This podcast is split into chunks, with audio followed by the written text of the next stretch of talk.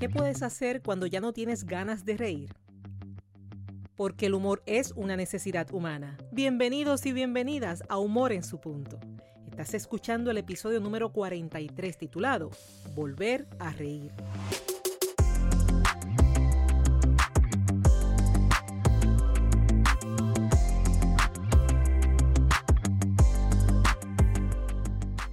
Recuerdo que Humor en su punto es un espacio diseñado para mantener viva y activa la idea de que todos los seres humanos poseemos la capacidad para desarrollar el buen humor.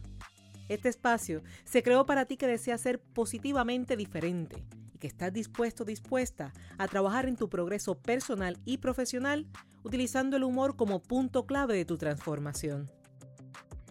Te habla Esther Quintero, doctora en psicología clínica, conferencista transformacional centrada en el humor terapéutico y la feliz autora del libro Captura el enfoque. Te digo que cuando las situaciones te llevan a vivir momentos difíciles, el humor sigue siendo una alternativa. En ocasiones, solo necesitas aprender y volver a reír. En este episodio, te estaré ayudando a conocer tres dinámicas cognitivas que hacen de las experiencias difíciles unas de mayor intensidad y frecuencia. Pero al conocerlas, podrás manejar con mayor efectividad tus pensamientos y por ende tus emociones, haciendo que estas mismas dinámicas trabajen a tu favor. Finalmente, comprenderás el rol del humor en los momentos de dificultad, completando la experiencia con recomendaciones con las que puedes recuperar tu buen humor y seguro que sí, volver a reír. Y es así como a ti que estás interesado o interesada en desaprender, aprender y emprender, es ahora. Cuando con mente alerta y receptiva hablamos de volver a reír. Hay experiencias y hay qué experiencia. Hay experiencias que bien nos llenan de alegría, de entusiasmo, de tanta alegría, que con tan solo recordarlas nos permiten volver a reír con la misma intensidad. Asimismo, se viven experiencias que nos mueven el piso, que nos quitan la estabilidad, que despiertan emociones como tristeza, desánimo, que incluso nos llevan a cuestionarnos si algún día volveremos a reír, o al menos si nos llevan a descartar el humor como una de esas primeras reacciones. Para responder efectivamente a la pregunta, ¿qué puedes hacer cuando ya no tienes ganas de reír? Es valioso mostrarte dinámicas mentales que pueden relacionarse y hasta abonar al deseo de descartar el humor y la risa en los momentos de dificultad. Dinámicas que me ayudarán a mostrarte la secuencia que puede seguir tu mente cuando vives una emoción que no es deseada. Y estas son el nivel de conciencia, las redes asociativas y el sesgo de impacto. Comencemos por el primer plano de la conciencia. ¿Qué pasa en tu mente cuando hay momentos de dificultad? La situación más común es que el evento que causa tristeza, desánimo o emociones relacionadas pasa a tu primer plano de conciencia. Siendo así, te será mucho más fácil recordarlo y sobre todo revivirlo. Ten presente que cuando la mente recuerda, el cuerpo despierta la misma fisiología que obtuvo en el momento original. Por eso, cuando recuerdas un momento de coraje, de desánimo, de frustración, y te adentras en el recuerdo, tu cuerpo se activa fisiológicamente, provocando una vez más la misma sensación, la misma emoción. Esa misma emoción es la que lleva a tu mente a identificar ese evento como importante. Por lo tanto, necesitas recordarlo, manteniéndolo como una de tus principales opciones al momento de revivir experiencias. Se hace prácticamente cíclico. Mientras más recuerdas, más sientes y mientras más recuerdas y sientes, más importancia le da a la mente y lo asigna como una prioridad. A ver, compara. Existen aplicaciones que trabajan con la proyección de películas y te indican cuáles son las 10 películas más vistas a modo de recomendación. Cuando se trata de recordar, tu mente te muestra los pensamientos que entiende que son los pensamientos más importantes, o al menos los de mayor emoción. Entonces, Vale, me conoces. Y sabes que te voy a preguntar. Cuando quedas en silencio, cuando te bañas, cuando conduces, antes de dormir o al despertar, ¿cuáles son los primeros 10 en tu lista de pensamientos? ¿Qué opciones te está ofreciendo tu mente? ¿Qué le enseñaste que es importante? Vayamos a la segunda dinámica cognitiva, y es el famoso efecto de las redes asociativas de Gordon Bauer. Bauer presentó las redes asociativas como parte de la experiencia de aprendizaje. No obstante, su postulado puede ayudarnos a explicar cómo continúa trabajando la mente, solidificando la experiencia que te expliqué en la dinámica anterior. Los postulados relacionados con las redes asociativas exponen que ante un recuerdo, la mente comienza a evocar memorias relacionadas a la experiencia emocional inicial. Saquemos cuenta. Cuando sientes que has fallado y esa alegada falla te impacta, la comienzas a recordar con una emoción en particular. ¿Y acaso no has notado que la mente comienza a darte todo un desfile de momentos similares donde alegadamente fallaste? Es por eso que quien vive la experiencia le resulta fácil generalizar y decir yo siempre fallando. Si lo ajusto al ejemplo de la aplicación para películas, digamos que cuando ves una película te sugiere películas similares en contenido a la película que acabas de ver. Tú dime el pensamiento y yo te busco memorias similares, cambiando de recuerdo en recuerdo, pero manteniendo la misma línea emocional. Así trabaja la mente. Unamos ahora las dos dinámicas cognitivas y tendrás que ante una experiencia que despierte en ti frustración y pienses en ella con frecuencia y emoción, tan pronto tengas un momento de tranquilidad, fácilmente tu mente te va a sugerir retomar esa memoria. Cuando la retomes, asimismo te facilitará momentos similares donde sentiste igualmente frustración y te lleva a ser un hilo conductor que si no lo detienes, solo funciona para enfatizar el malestar. Y aclaro, si no lo detienes y solo te centras en sentir, eso es justamente lo que harás, sentir.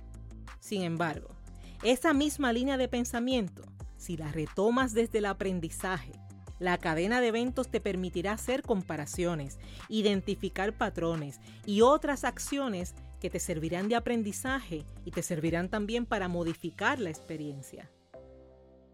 Y a todo esto le unimos la tercera dinámica conocida como sesgo de impacto. Sesgo de impacto es una dinámica mental que consiste en sobrevalorar el estado emocional y su impacto en la duración e intensidad de un evento. El sesgo de impacto es una forma de pensamiento conocido como heurística y se caracteriza por pensamientos de poco esfuerzo ante una mente que posee mucha información. Siendo así, tras el impacto de la experiencia que causa, digamos, tristeza, el sesgo de impacto te va a aumentar la intensidad de la emoción y la duración de lo que sientes. Por ejemplo, quien discute con una persona puede llegar a pensar que hasta aquí llegó todo. Mas en la realidad, es posible que una vez baje la emoción, se retome el contacto. El sesgo de impacto lo que provoca es que tu mente magnifique el evento cuando no necesariamente será ese el final o la forma en la que se desarrollará. Te pregunto, ¿Cuántas veces has pensado que eso que sientes será eterno y con el paso del tiempo logras sentir y actuar diferente? Luego de conocer estas tres dinámicas cognitivas, imagina una experiencia difícil en la que piensas con frecuencia, pasando a tu primer plano de conciencia. Recuerdo por el que según las redes asociativas te llevarán a recordar eventos similares aumentando la emoción. Emoción que por el sesgo de impacto te impresionará como una de mayor intensidad y duración, creando la pregunta de ¿hasta cuándo me sentiré así? o la conclusión de que de esto no me recupero. Y siendo así, ¿quién piensa en reír? No estoy de humor, no estoy para chistes ni para risas. Esas son expresiones frecuentes de quien vive un momento donde se ha afectado el buen humor, dando paso a emociones contrarias, pero igualmente importantes. Debemos dejar que la tristeza, el llanto y el desánimo ocupen un espacio en nuestras mentes, en nuestras emociones y en nuestras vidas. La respuesta es que sí, seguro y necesario. Porque esas emociones son igualmente necesarias para aprender, para reflexionar, para modificar, para tomar decisiones importantes, para abrir los ojos y sobre todo para darnos cuenta de muchas cosas, como el valor de algo o alguien, hasta la determinación de que algo tiene que cambiar.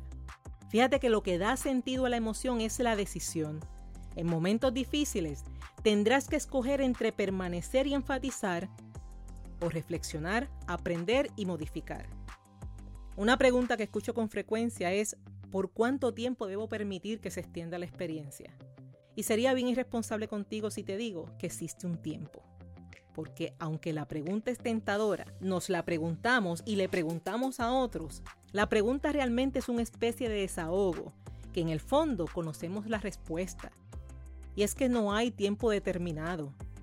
¿Por cuánto tiempo debo seguir llorando? ¿Por cuánto tiempo debo seguir triste? Contestarla es como pretender dar un abrazo genuino, pero con un cronómetro funcionando. El verdadero abrazo no tiene tiempo, simplemente así como por instinto o por arte de magia emocional, sabes cuándo finalizarlo. Sabes incluso que si se extiende el buen abrazo más allá de esa sensación, te tomas el riesgo de que pierda sentido. ¿Necesitas llorar? Llora. ¿Te sientes triste? Vive la experiencia. ¿Sientes frustración? Reflexiona y aprende. Pero, ¿y el humor para cuándo? Si has seguido mis trabajos y presentaciones, de seguro me has escuchado decir que el humor es ese caballero, esa dama que espera paciente su tiempo. El verdadero humor sabe dar espacio cuando se mantiene cerca, pues reconoce que cuando más se necesita es justamente en la adversidad. Cuando todo está bien en orden y estabilidad, reír es fácil. Cuando se pierde el bienestar y en los momentos difíciles, reír es una necesidad. ¿Qué puedes hacer cuando ya no te quedan ganas de reír?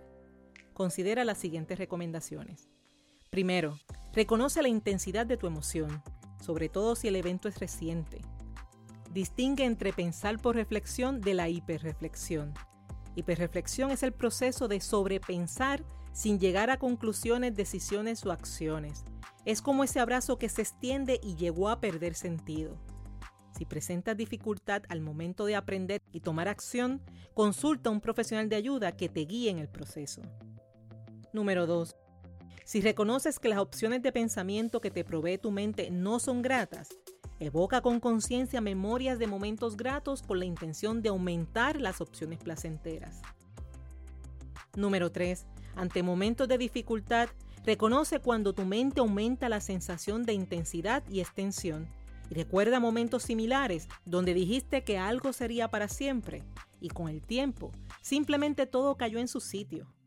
Cuando la mente diga que algo emocional es definitivo, deja que sea el Señor Tiempo quien te lo demuestre. Número 4. Ve a tu tiempo. No hay prisas por reír. Es prioridad aprender. El humor comienza desde el momento en que reconoces que hoy es difícil, pero confío en que algún día me reiré y me repondré de esta experiencia. Comienza con una sonrisa de suspiro, comienza con una frase jocosa, poco a poco, paso a paso.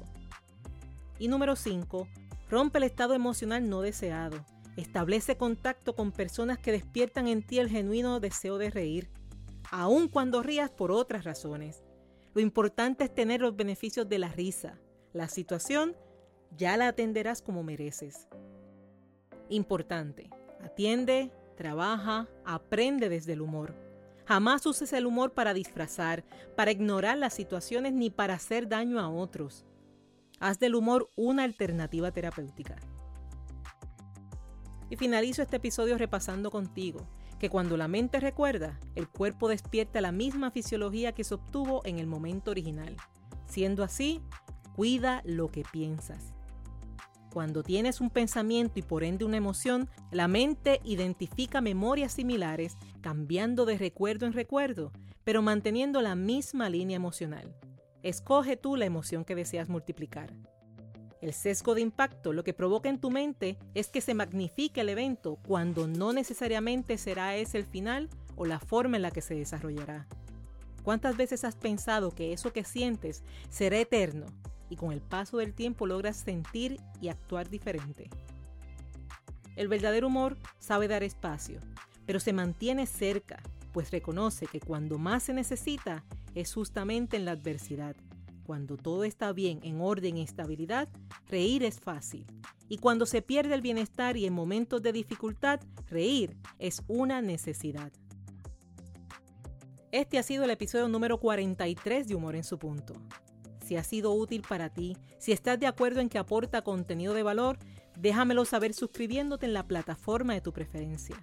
Al mismo tiempo, asigna una valoración de 5 estrellas y deja tu comentario indicando cómo Humor en su punto ha sido útil para ti. Este episodio está siendo publicado el 21 de abril del año 2021. Abril, mes del humor. Se para este próximo sábado 24, donde estaremos celebrando una vez más y de forma virtual el Día del Humor con la actividad que dio nombre a este podcast, Humor en su punto. Contamos con 11 recursos que enriquecerán esta actividad desde diferentes perspectivas, pero con un solo propósito. Recordarte que todos tenemos la habilidad de desarrollar el buen humor y enfrentar así la adversidad. Ve a mis redes sociales donde encontrarás la agenda de actividades, los enlaces para participar de los webinars, los horarios de los eventos que son en vivo a través de Facebook, todo de forma gratuita con la intención de ayudarte a trascender. Y si aún no tienes tu copia del libro Captura el Enfoque, recuerda que puedes ordenarla con tan solo entrar en Amazon, mientras que en Puerto Rico está disponible en Casa Norberto en Plaza Las Américas, Librería El Candil en Ponce y La Casita en Aguadilla Mall.